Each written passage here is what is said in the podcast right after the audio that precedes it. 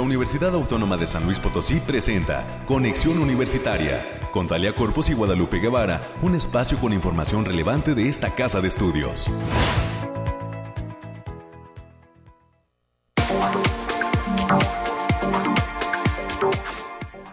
Hola, hola San Luis Potosí, ¿cómo están? Bienvenidas y bienvenidos en este martes 21 de febrero del 2023 a este espacio Conexión Universitaria. Hoy los saludamos con gusto a través del 88.5 de FM, del 1190 de AM y en el 91.9 de FM en Matehuala.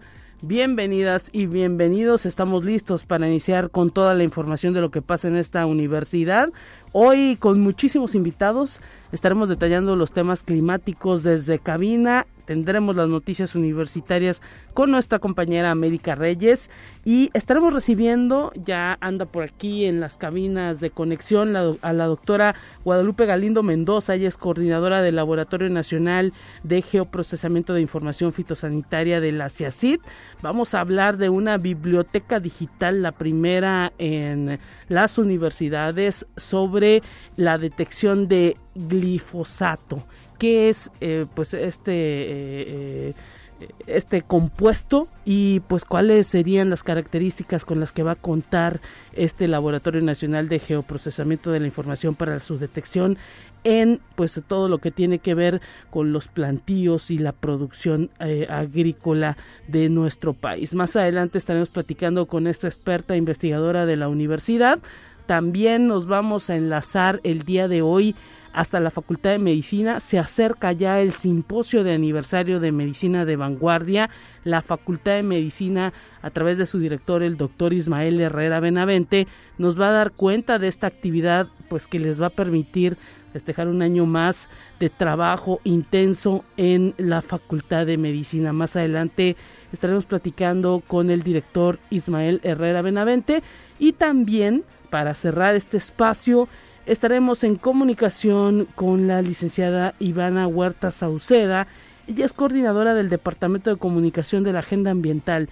Se viene esta actividad que tanto se pues pide por parte de la comunidad de San Luis Potosí Capital, los espacios de consumo responsable de la agenda ambiental, una actividad que tendrá lugar en próximas fechas en distintas facultades de nuestra universidad. Ya nos platicará Ivana Huerta Sauceda, cuáles serán las sedes y qué es lo que usted desde casita puede llevar para que sea reciclable, para que sea reciclado o dispuesto de la manera correcta, es decir, que se tire de la manera correcta esos aparatos electrónicos que ya no funcionan, esos celulares, esas pilas eh, alcalinas que ya no tienen carga y que luego no sabemos dónde dejar. La agenda ambiental tiene un programa constante mes con mes ya desde hace algunos años para pues tirar esto de la manera adecuada, no se debe tirar así nada más para la basura, para evitar pues contaminar el suelo, el agua y otros otras eh, pues eh, sustancias que eh, pueden resultar nocivas para nuestro planeta y para nosotros mismos. Es lo que vamos a tener a lo largo de este día en la información de conexión universitaria y agradecemos a todo el gran equipo que siempre hace posible esta emisión a nuestro operador el día de hoy, Alonso Reyes. Gracias por estar siempre ahí pendiente también de la línea telefónica. Y también agradecemos a Efraín Ochoa, nuestro productor, que ya está listísimo también para eh, pues dar fluidez a este espacio. Así comenzamos, no sin antes decirles pues que está la línea telefónica abierta 444 826 1347 444 826 1348 la línea directa para que se comunique con nosotros, nos deje sus comentarios y gracias también a la gente que está pendiente del Messenger de Conexión Universitaria UASLP a través del Facebook recibimos sus comentarios y agradecemos sus me gusta, sus likes. Gracias también por toda la, la posibilidad de comunicación y de enlace a través de esta red social. Momento de ir a los detalles del clima, estamos listos con ello.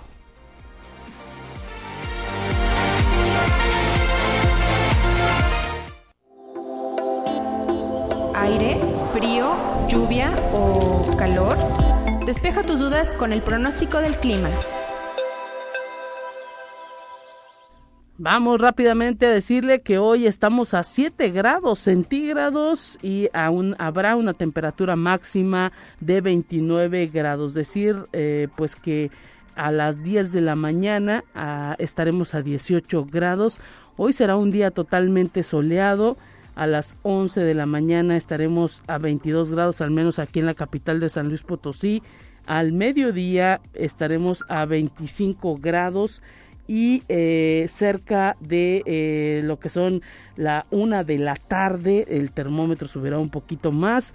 27 grados centígrados es lo que se dejará sentir en este día. A las 3 de la tarde esa pues será una temperatura también muy alta 28 eh, grados centígrados y a las 4 eh, será la máxima del día, 29 grados centígrados. A las 6 de la tarde se espera una temperatura en la capital potosina de 26 grados centígrados y a las 8 de la noche nuevamente pues empezará a bajar 23 grados centígrados para estar a las 10 de la noche con 28 20 perdón 20 grados centígrados y a la medianoche 18 grados centígrados. Y bueno, señalar también que eh, hay un eh, porcentaje de humedad en la capital de 65%, el índice V es bajo y bueno, señalar también que hay vientos del norte de 12 kilómetros por hora. Tenga muchas precauciones con el viento. Eh, recuerde que todavía estamos en este mes de febrero en donde pues se dejan sentir algunos aires un tanto fuertes y pues hay que asegurar muy bien las cosas en casa. Eh, también señalar que hoy el amanecer fue cerca de las 7.11 de la mañana y se espera que el atardecer se dé a las 6.44, al menos es el pronóstico de la capital potosina. Ya mañana estaremos escuchando a los expertos del Barictín para que nos den cuenta de todo lo que acontece en materia climática en las zonas, en las distintas zonas del estado de San Luis Potosí. Momento de continuar con más. Estamos listos.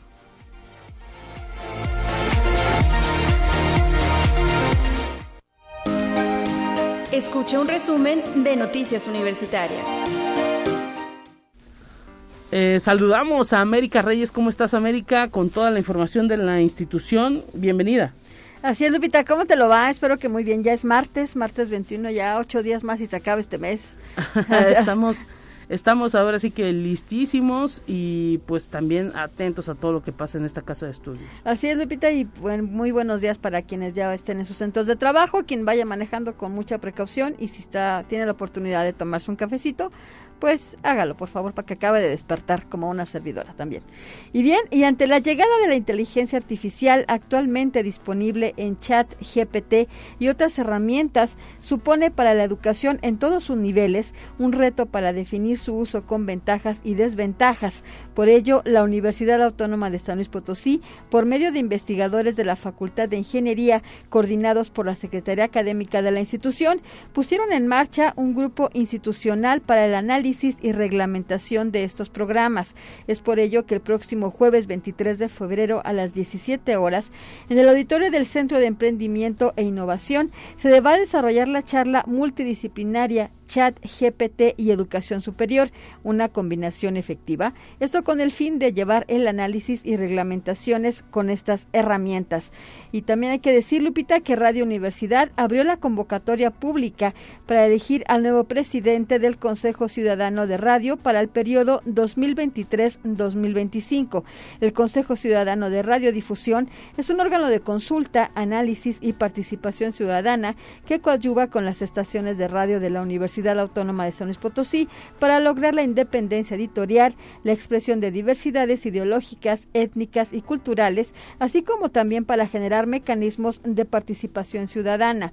Esta figura ciudadana surge a raíz de la reforma a la Ley Federal de Telecomunicaciones y Radiodifusión con el objetivo de tener una mayor cercanía entre las estaciones radiodifusoras públicas y la sociedad. La inscripción tiene como fecha límite el próximo 6 de marzo y pueden consultar bases a través de la página http dos puntos diagonal diagonal radio y televisión punto uaslp punto mx diagonal información diagonal noticias. Y hasta el próximo viernes 24 de febrero, la Facultad de Agronomía Veterinaria de la universidad va a continuar con su semana académica, la cual incluye diversas actividades culturales, deportivas y recreativas organizadas por la dirección del plantel y la Consejería de Alumnos. La, ceremonia de inauguración tuvo lugar el día de ayer en el auditorio Ingeniero Rodolfo Posadas Báez y fue presidida por el, este evento fue presidido por el rector, el doctor Alejandro Javier Cermeño Guerra, quien estuvo acompañado del director de la Facultad de Agronomía y Veterinaria, el doctor Heriberto Méndez Cortés. Ahí el rector eh, Alejandro Cermeño subrayó que la convivencia es un factor importante en este tipo de actividades y parte de la vida universitaria.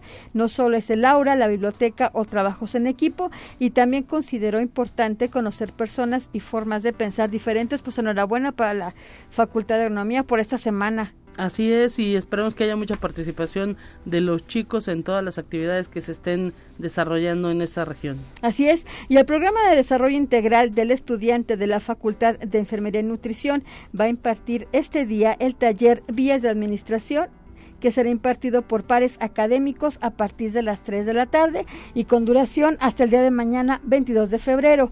Y también el día de mañana va a llevar a cabo el taller técnicas de autocontrol emocional en horarios de 10 a 11.30 horas y de 12 a 13.30 horas. Esta actividad tendrá lugar en el aula de orientación educativa, planta baja del edificio propedéutico. Para mayores informes en el correo enfermería.pdie.gmail.com. Y si eres estudiante de la universidad y te gustan los temas de competencia económica, puede participar en la quinta edición del programa estudiantil de verano de la Comisión Federal de Competencia Económica. Para mayor información pueden visitar la página www.cofese.mx. Pueden conocer el programa, registren y compartan.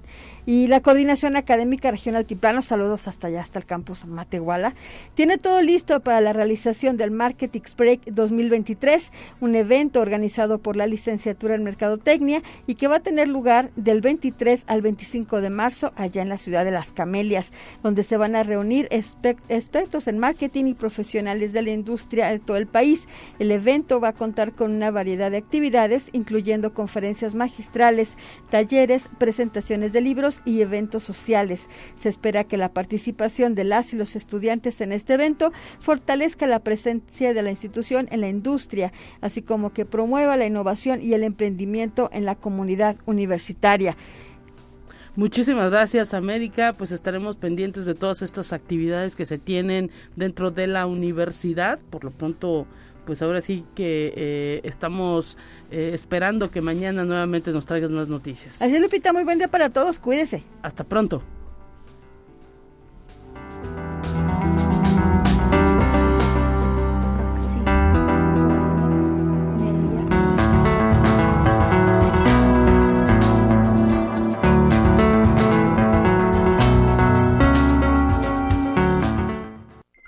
Presentamos la entrevista del día.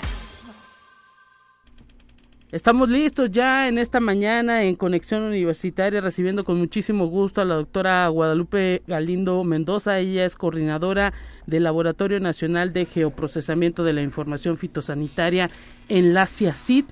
Bienvenida, doctora. Muchísimas gracias por estar presente en estos micrófonos de la radio de la universidad. Un gusto tenerla. ¿Qué tal? Gracias, Lupita Guevara. Pues un placer venirles a platicar por lo que día a día hacemos ahí en el CIACIT y bueno, pues esto que viene ya del decreto presidencial del 2001, 2002 eh, y que se ratifica precisamente este año con el presidente López Obrador de la no entrada de genéticamente modificados y también eh, no comercializar con glifosatos. Así es, un, eh, pues ahora sí que compuesto, no sé cómo llamarlo, si compuesto químico que se utilizaba para pues fertilizar en algunas regiones de la República Mexicana para pues eh, fertilizar eh, ahora sí que las parcelas para pues matar ciertos bichos ciertas plagas para que la gente más o menos identifique para qué era usado esto y pues que ah, se ha descubierto que causa eh, eh, algunas cuestiones a la salud de las personas que lo están manejando, manipulando y también pues que viven cerca, ¿no? De, de esos lugares donde se aplicaba este, este compuesto y pues hay, ha causado muchísima polémica también ayer que estuvimos eh, pues ahora sí que viendo este esta manera en que se está manejando esto en cuestión de sanidad en, de nuestro país ha causado muchísima polémica porque hay como cierta oposición a dejar de utilizarlo, ¿no? Por supuesto, se creó ya el círculo vicioso comercial y biológico con los productores porque eh, con el Tratado de Libre Comercio se sustituyeron las medidas sanitarias, perdón, los aranceles por medidas sanitarias y fitosanitarias.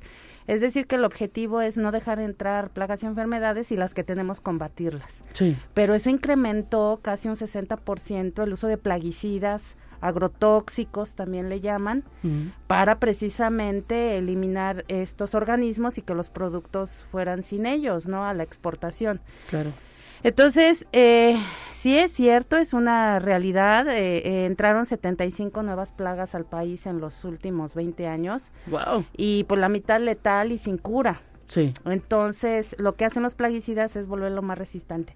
En el caso de glifosato es un herbicida. Mm. Hay tóxicos para eh, eliminar insectos, bacterias, virus, hongos, pero estas son las hierbas. Mm. Entonces, esas hierbas ya están en el suelo, es muy difícil erradicarlas.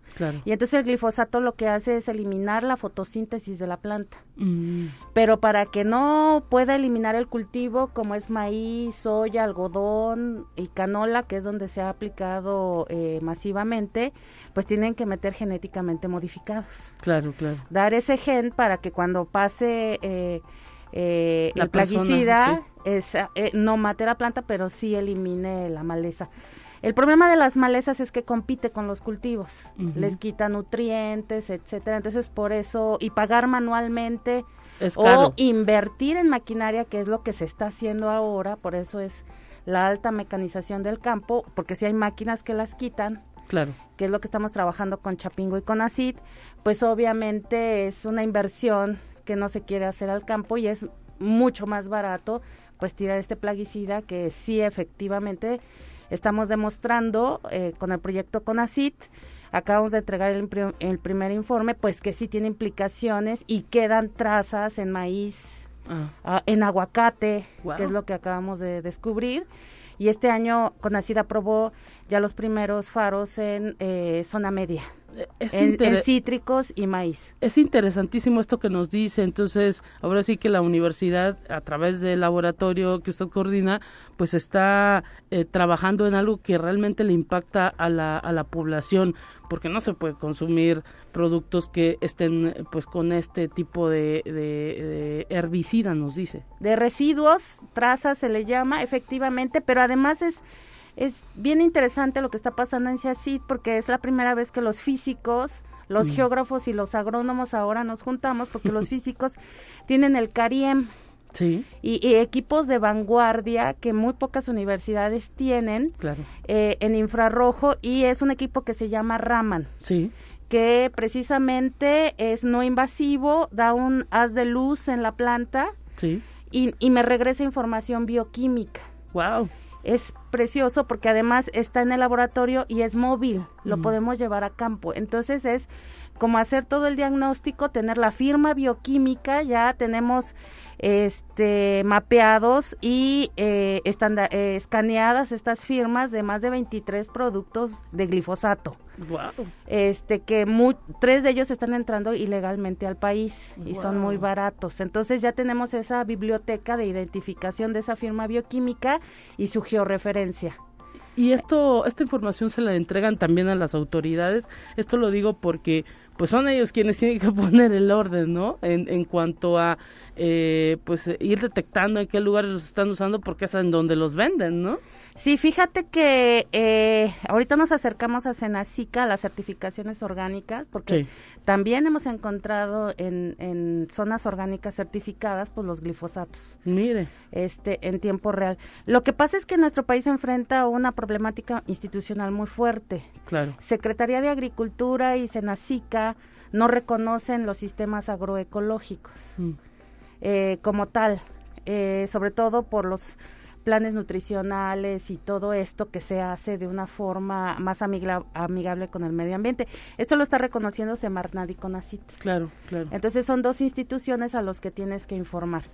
El, eh, ya los resultados que tenemos eh, en específico eh, los entregamos el 15 de febrero apenas a CONACIT, el, el monitoreo con drones y con Raman y realmente pues se han dado cuenta que son innovaciones tecnológicas para el seguimiento constante, ¿no? Porque antes se decía, bueno, son tres mil millones de toneladas de plaguicidas, tres millones de intoxicados, pero no tenían la ubicación. Claro. Entonces, y, y además la identificación por tipo de cultivo, producto, planta, ya con el concentrado y los niveles de trazas de glifosato.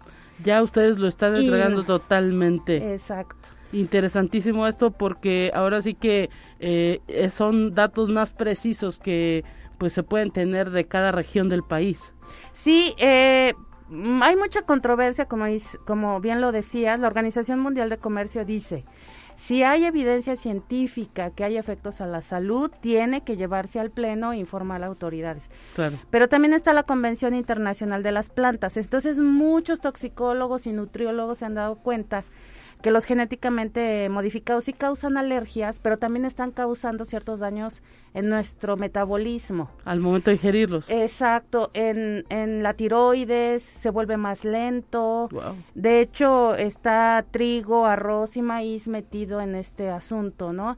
Los estudios de CONACID que están también haciendo en la UNA, pues nos muestran que genéticamente modificados ya está nuestra tortilla y también trazas de glifosato. Bueno, pues ahí está, ahora sí que... Eh, es luego todo lo que termina en nosotros a través de lo que comemos, ¿no? Exactamente, entonces pues esto puede... Hay que cuidar la agricultura. Exactamente, ¿no? Porque bueno, finalmente, este...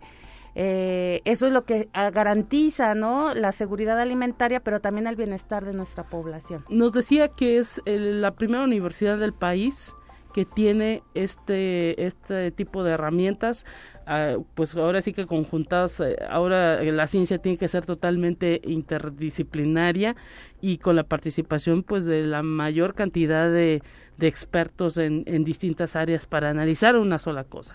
Eh, ¿Hacia dónde camina toda esta organización? Pues que imagino eh, ahora sí que eh, se viene dando con todo el conocimiento eh, que, cuáles son las metas que se han fijado para este 2023 lo primero es ampliar más los faros agroecológicos y el monitoreo de este tipo. La líder es la doctora Rita Esguentencius de Chapingo. Mm.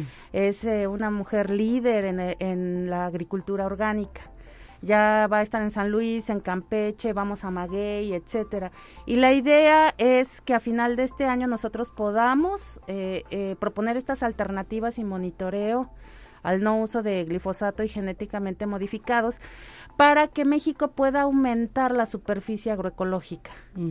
Es decir, no vamos a terminar con, con, la agricultura convencional porque es necesaria, claro. pero sí aumentar superficies agroecológicas y proteger maíces nativos, plantas mm. nativas, ¿no? Eh, y que se les dé un valor agregado mucho mayor eh, en, el, en los mercados internacionales. Entonces, pasar de un 23% a un 40% en los próximos cinco años de superficie agroecológica certificada con estas metodologías que estamos trabajando. Y hay que decirlo, doctora Guadalupe Galindo, que esto está totalmente comprobado. Cuando se le da el valor al producto eh, y se tiene toda una cadena pues eh, ahora sí que de no uso de agroquímico, pues eh, eh, el producto adquiere más valor y la gente pues con más certeza lo, lo, consume en todas partes del mundo.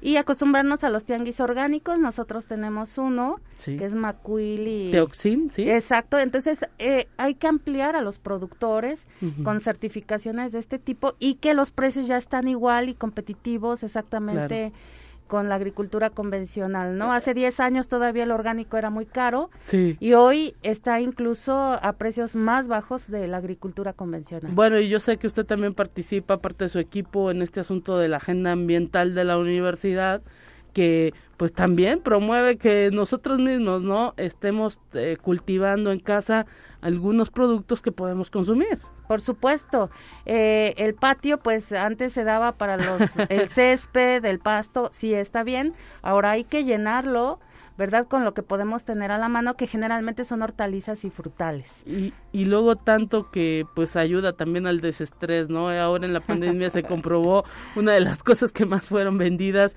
pues son las macetas, porque la gente quería estar en contacto con la naturaleza y pues creo que también este tipo de cuestiones que sucedieron como es la pandemia en cuestiones médicas, en cuestiones de salud de las personas, pues también nos está pasando en cuestiones de salud de los alimentos. ¿no? Claro, por supuesto. Entonces, eh, eh, un perfil interesante es... Eh, que ya también son formas de respeto y resistencia a la figura de los campesinos, ¿no? Sí. Si el modelo neoliberal había querido o, pues quitarlos para un agribusiness, unas industrias altamente competitivas, pues el modelo campesino, para que ustedes tengan una idea, hay 23 zonas que tenemos en el país Wow. con maíz eh, originario, ¿no? Azules, rojos y negros, que Claro. tienen gran concentración de proteínas, y, y, y un nivel mejor de carbohidratos para nuestro cuerpo. Entonces, que esas también son las próximas áreas naturales protegidas, ¿verdad? Que no solamente sean los bosques, sino es eh, zona de, de semillas que pueden este, perdurar para asegurarnos nuestra seguridad alimentaria. Eso es importantísimo porque pues ahora sí que por determinadas circunstancias de la región se dan en esos colores por características de la tierra, del clima, de la manera en que la gente lo siembra, no sé, y pues hay que conservar y preservar todo ello para no perder esa diversidad que tanto tiene México y que nos hace totalmente diferentes en, en todas las partes del mundo. Doctora, desafortunadamente se nos acaba el tiempo. ¿Algo que agregar? Pues que también estamos muy orgullosos de que la UASLP esté representada en la Comisión Intergubernamental de Organismos Genéticamente Modificados.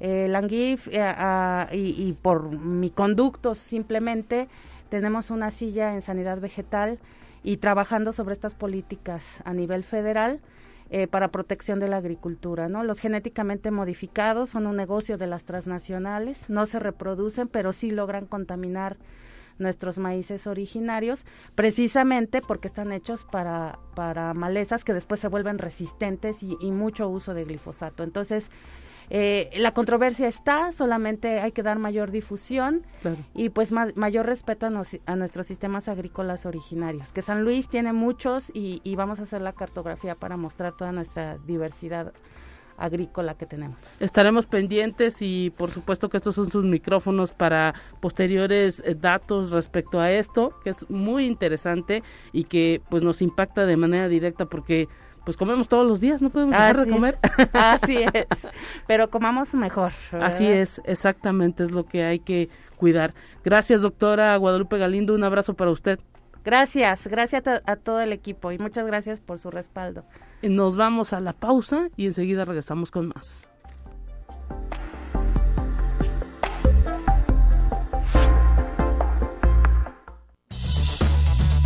Es momento de ir a un corte. Enseguida volvemos.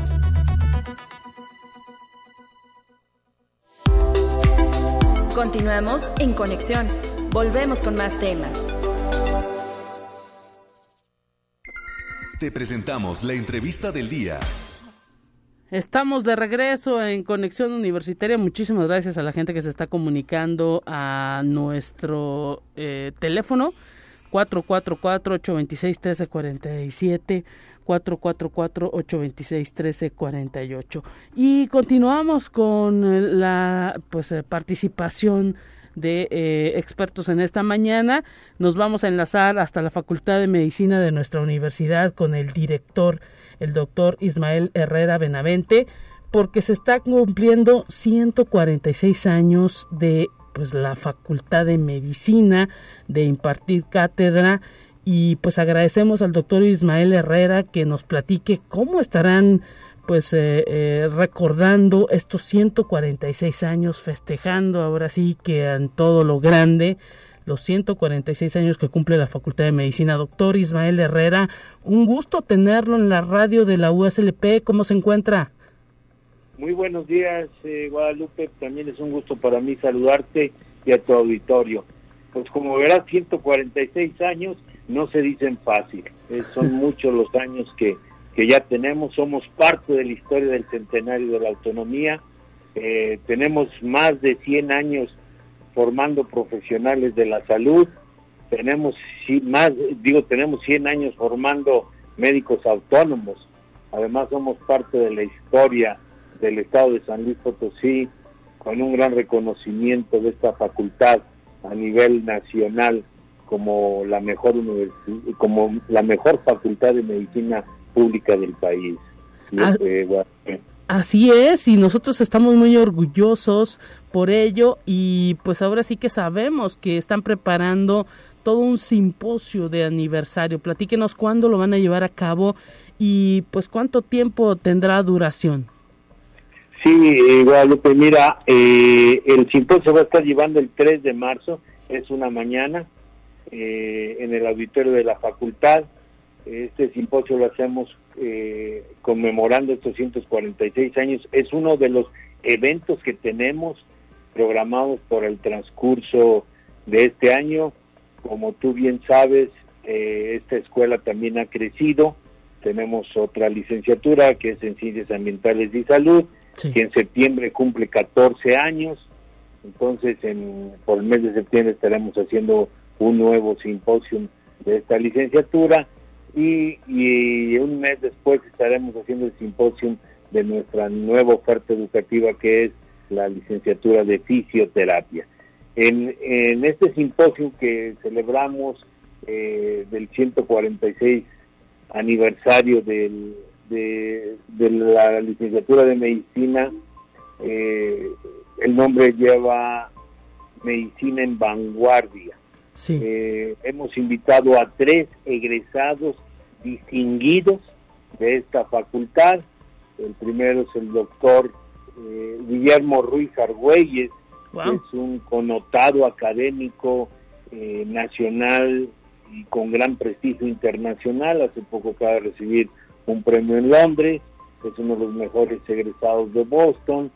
Eh, su, su tema principal es hablar sobre hematología, es, es honoris causa de esta facultad. Claro. En segundo lugar tenemos al doctor José Cifuentes Osornio, eh, que es el director, el año pasado fue nombrado director del Instituto Nacional de Ciencias Médicas y Nutrición Salvador Subirán.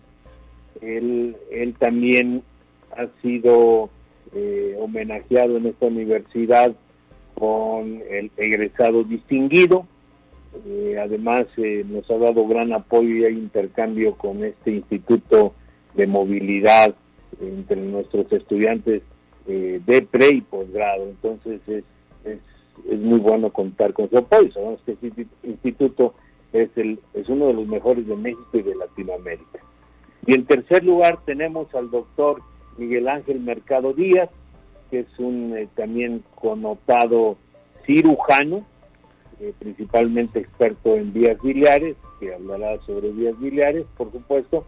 Él, es jefe de cirugía del instituto donde se encuentra también el doctor José Cifuentes, también es egresado de esta facultad y además es el presidente de la Academia Nacional de Cirugía, es una institución con mucho eh, valor académico y de prestigio.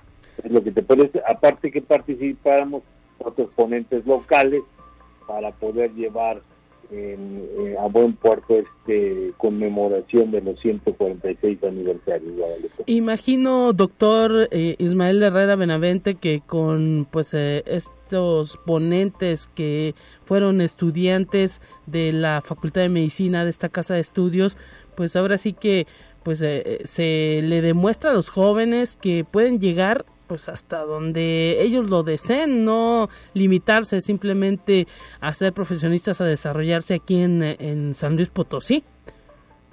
De acuerdo totalmente, Guadalupe. Precisamente ese fue nuestro pensamiento de traer a nuestros egresados y que los alumnos vean y constante que pueden llegar hasta donde ellos quieren. Sus límites son ellos mismos. Entonces, precisamente por eso los traemos para que le den ese espíritu de crecimiento, de innovación, que aún siendo egresados de hace varios años, siguen dando muchísimo a esta facultad. Simplemente el prestigio de haber sido egresados de esta facultad, eso nos llena de orgullo.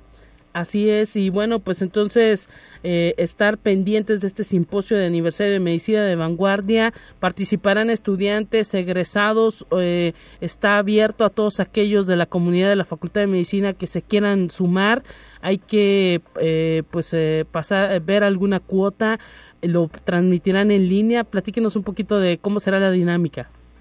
Sí, está invitado a toda la comunidad médica Hemos tenido contacto con el gremio médico a través de la, del Colegio de la Profesión Médica del Estado para darle auge a, este simposio. Es un evento gratuito, ¿sí? Mm. no es sin costo, es un evento de fiesta, es son momentos de celebrar juntos porque también muchos de los que están aquí en San Luis y que pertenecen a la comunidad médica también son egresados.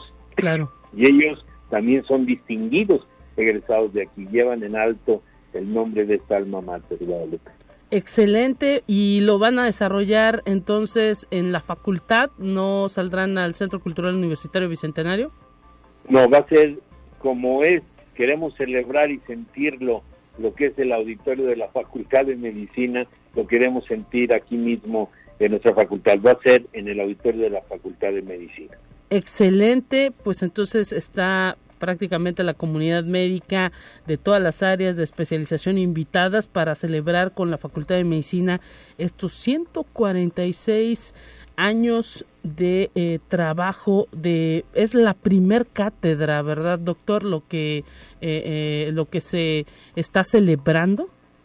Exactamente es cuando inició la primera cátedra de anatomía aunque un mes antes se, celebra la, colocación de la, eh, de, la inauguración de, la edificación eh, de, la, de la escuela, entonces llamadas escuelas de medicina, que nosotros eh, ha quedado a través de la historia celebrar el inicio de la primera cátedra de anatomía en esta facultad.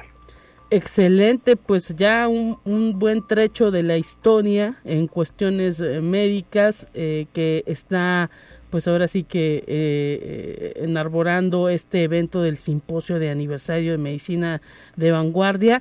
Le queremos agradecer pues haber participado en esta radio universitaria, estos micrófonos son suyos y pues que sea todo un éxito esta actividad empezando el, el mes de marzo, ¿no? 3 de marzo tengo idea que comienza este simposio. Sí, el 3 de marzo va a ser de 9 a 2 y media de la tarde, eh, es el viernes 3 de marzo, solamente un día para que nos acompañen y celebrar eh, esta conmemoración que para nosotros es, es muy importante.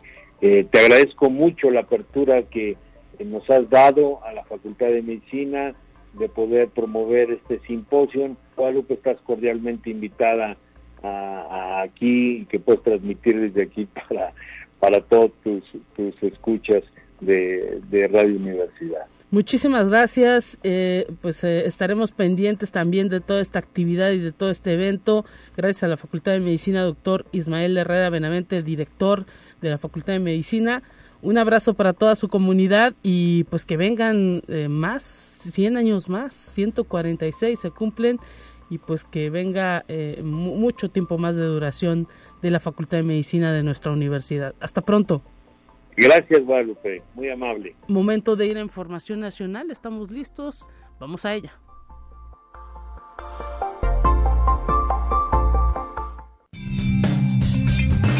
Entérate qué sucede en otras instituciones de educación superior de México.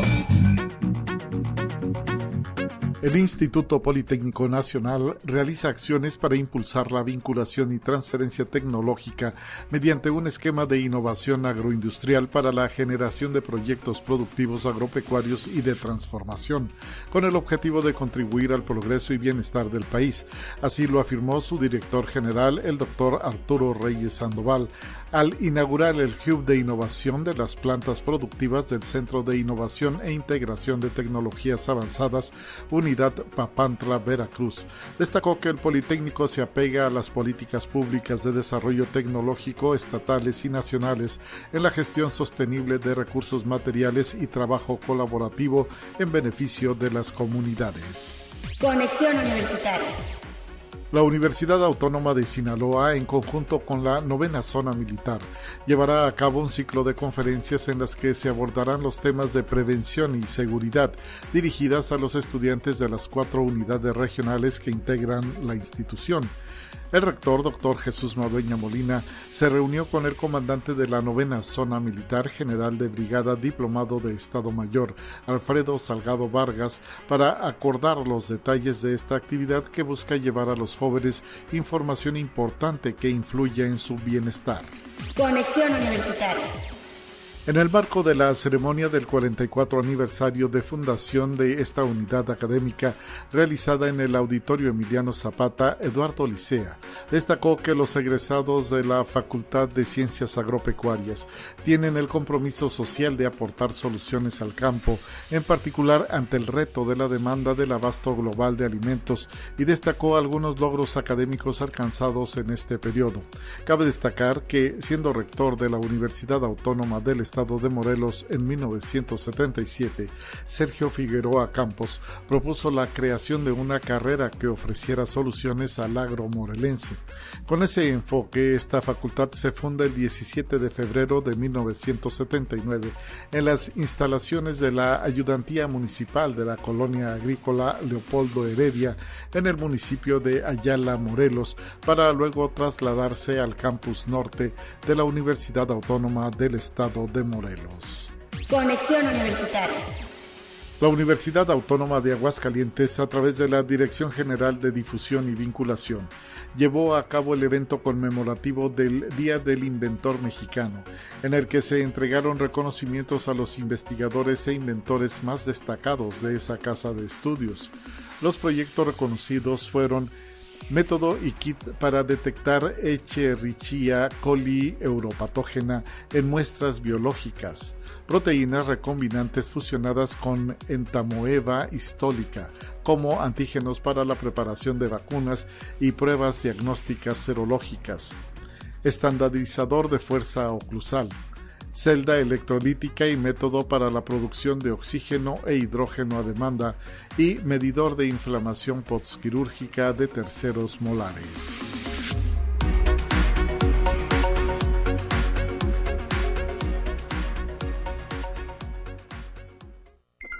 Te presentamos la entrevista del día. Estamos para cerrar este espacio informativo, rápidamente estarle, pues ahora sí que eh, detallando que eh, pues eh, agradecemos a toda la gente que está pendiente de este espacio de conexión universitaria. Y bueno cerramos ya prácticamente no con temas culturales sino con temas de la agenda ambiental. Vamos a recibir con muchísimo gusto a la licenciada Ivana Huerta Sauceda. Ella es coordinadora del Departamento de Comunicación de la Agenda Ambiental y nos va a invitar este espacio de consumo responsable que en los próximos días se va a llevar a cabo en eh, algunas de las facultades de nuestra universidad. Son dos fechas las que se abren cada mes de este espacio de consumo responsable. Ivana, bienvenida, muchísimas gracias por estar presente en estos micrófonos de la radio universitaria. Invítanos a participar, a formar parte de estos espacios de consumo responsable y pues sumarnos a este cuidado del medio ambiente. ¿Qué tal? Claro que sí. Hola Lupita, muy buenos días. También muy buenos días a toda la audiencia de Conexión Universitaria. De verdad les agradecemos muchísimo el espacio que nos brindan. Y pues así es, hoy venimos a invitarlos a que participen en el espacio de consumo responsable. Es una campaña que la Agenda Ambiental ya tiene tiempo llevándola a cabo y la verdad es que hemos tenido muy buena respuesta tanto de la comunidad universitaria como del público en general. Y pues bueno, ¿qué es el espacio de consumo responsable? El espacio de consumo responsable es una campaña en la que todas las personas pueden llevar sus residuos para destinarlos de una manera correcta, una manera responsable, de manera que no dañen el medio ambiente. Y pues sí, estaremos esta semana, eh, abrimos dos fechas, siempre estamos los últimos miércoles de cada mes en el estacionamiento de la Facultad de Estomatología, así que estaremos el día de mañana de 10 a 14 horas. Y el jueves estaremos visitando el Instituto de Metalurgia allá en Sierra Leona para que también todas las personas que estén allá por la unidad de posgrado en el Centro Cultural Universitario y Bicentenario o público en general que diga pues yo quiero ir allá, me queda cerca, puede ir allá y dejar sus residuos. Excelente. ¿Y qué tipo de eh, pues eh, eh, residuos, qué tipo de materiales están ustedes recibiendo en estos espacios de consumo responsable? Claro, mira, estamos recibiendo reciclables que sean limpios, secos y comprimidos.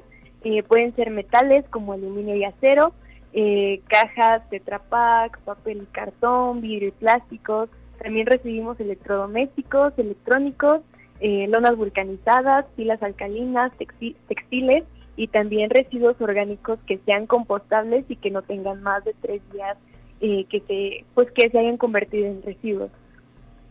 Excelente. Y bueno, eh, ¿hay algún horario específico? Platícanos para recibir todos estos materiales.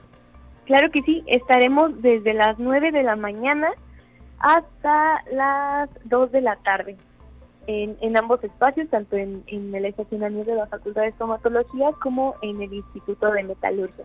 Y bueno, platícanos un poquito qué pasa con todos estos residuos que ustedes reciben, eh, qué eh, pues uso les dan, hacia dónde los destinan, para que pues diga la gente ahora sí que pues eh, tenga esa confianza de sí ir a entregar esos productos, pues que, que ustedes eh, tienen contacto con, eh, tengo entendido, con empresas que las disponen de manera correcta. Platícanos un poco eh, la cadena que viene después de que ustedes los reciben.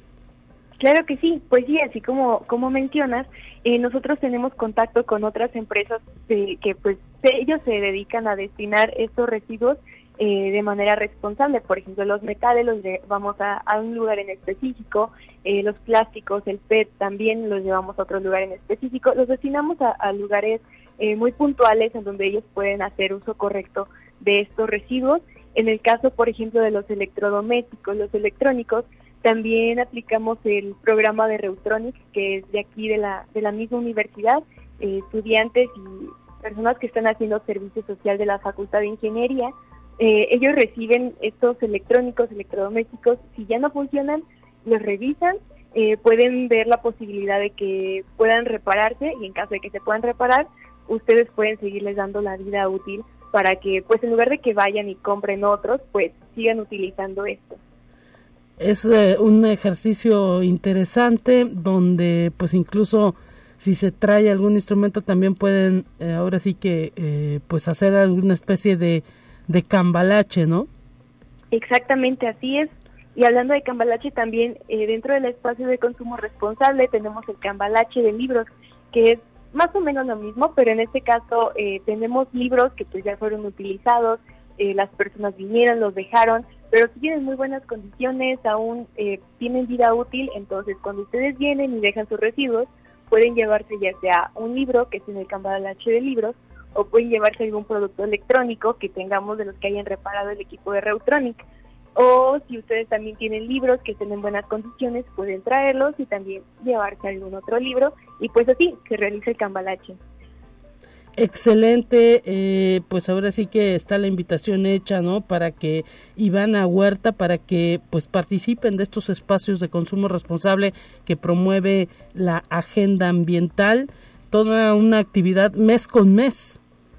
Así es, sí. Eh, cada última semana del mes, eh, repito, los miércoles estamos aquí en el estacionamiento de la Facultad de Estomatología y al día siguiente, los jueves, visitamos otras facultades, otros centros de aquí de la universidad, eh, diferentes facultades, institutos de investigación. Hemos estado en la Biblioteca Pública Universitaria y pues bueno, tratamos de que como Hacienda Ambiental estemos más cerca de la gente y de la comunidad universitaria para que también sean parte de estas campañas.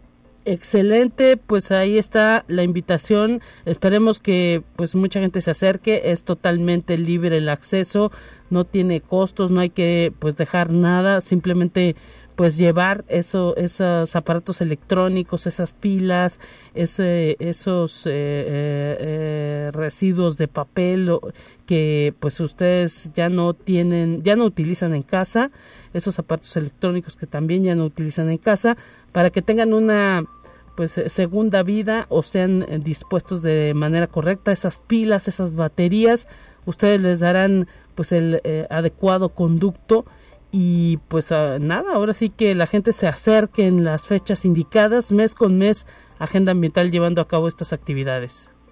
Así es, claro que sí, cada mes estamos compartiendo los calendarios, los lugares en donde estaremos y pues bueno, pueden seguirnos también en nuestras redes sociales, tenemos Facebook, Instagram, TikTok, Twitter, YouTube, eh, nos encuentran como Agenda Ambiental UASLP o también pueden visitar nuestra página web, ahí ya tenemos nuestro calendario de todo el semestre y pues bueno, para que ustedes también se vayan organizando, vayan recolectando sus residuos y pues los esperamos ahí con muchísimo gusto. Gracias, eh, licenciada Ivana Huerta Sauceda, coordinadora de eh, difusión de Agenda Ambiental. Un abrazo para ti, hasta pronto. Muchísimas gracias, un abrazo. Y pues recuerda que también a través de Agenda Ambiental USLP en las distintas redes puede conocer todas las actividades que realiza esta área de la universidad. Momento de decir adiós. Muchísimas gracias por el favor de su atención. Mañana mi compañera Tyle Corpus en estos micrófonos. Pásela bien. Hasta pronto.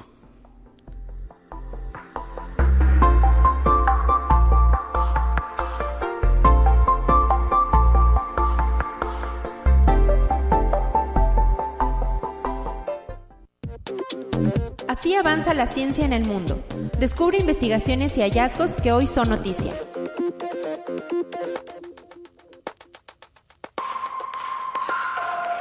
Los mosquitos que transmiten la malaria están trasladándose a regiones más cálidas de África, según un estudio del equipo de la Universidad de Georgetown en Estados Unidos.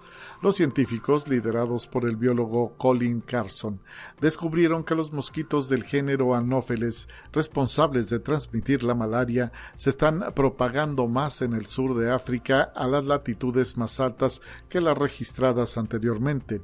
Y es que desde hace algunos años la temperatura de la Tierra aumentó en 1 y 2 grados centígrados, hecho que ha favorecido la creación de nuevos hábitats para al menos 22 especies de moscos que propagan la enfermedad.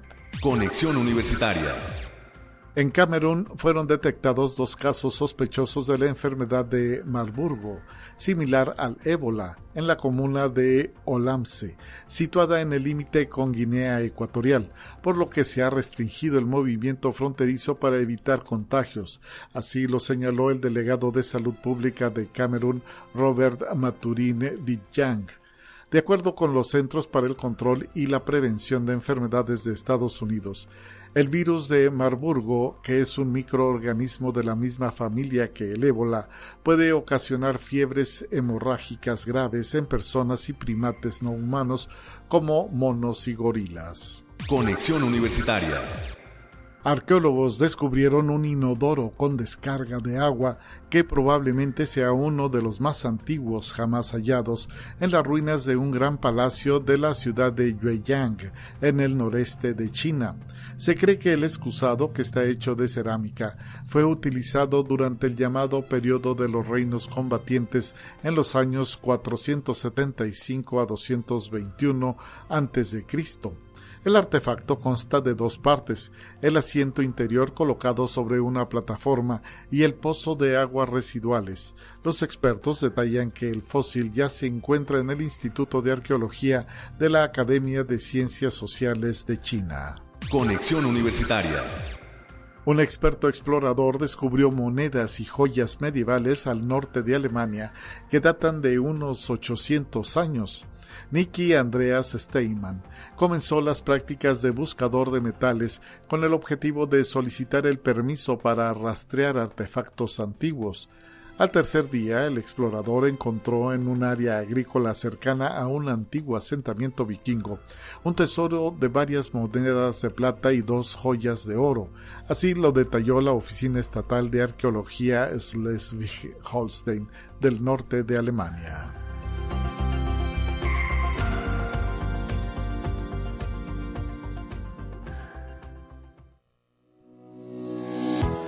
La Universidad Autónoma de San Luis Potosí presentó Conexión Universitaria con Talia Corpus y Guadalupe Guevara.